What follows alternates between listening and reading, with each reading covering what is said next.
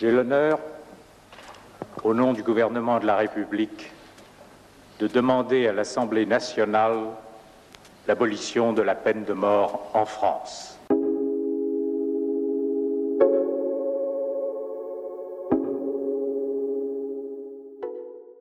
C'est une longue marche qui s'achève aujourd'hui. 190 ans, près de deux siècles, se sont écoulés depuis que dans la première assemblée parlementaire qu'ait connue la France, le Pelletier de Saint-Fargeau ait demandé l'abolition de la peine capitale. C'était en 1791. Je regarde la marche de la France. La France est grande non seulement par sa puissance, mais au-delà de sa puissance, par l'éclat des idées, des causes, de la générosité qu'il a emportée au mouvement privilégié de son histoire.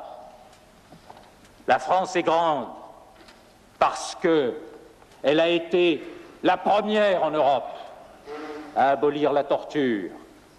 Et il y avait à cet instant dans le pays des esprits précautionneux qui disaient que sans la torture, la justice française serait désarmée, que sans la torture, les bons sujets seraient livrés aux citoyens. La France a été parmi les premiers à abolir l'esclavage, ce crime qui déshonore encore l'humanité. Il se trouve que la France aura été, en dépit de tant d'efforts courageux, un des derniers, presque le dernier, et je baisse la voix pour le dire, en Europe occidentale, dont nous avons été le foyer et le pôle si souvent, à abolir la peine de mort.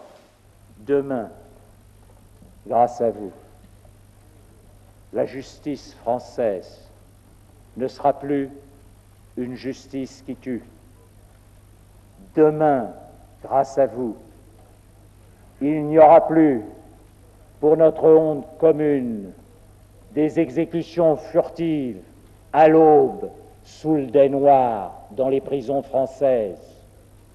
Demain, les pages sanglantes de notre justice seront tournées.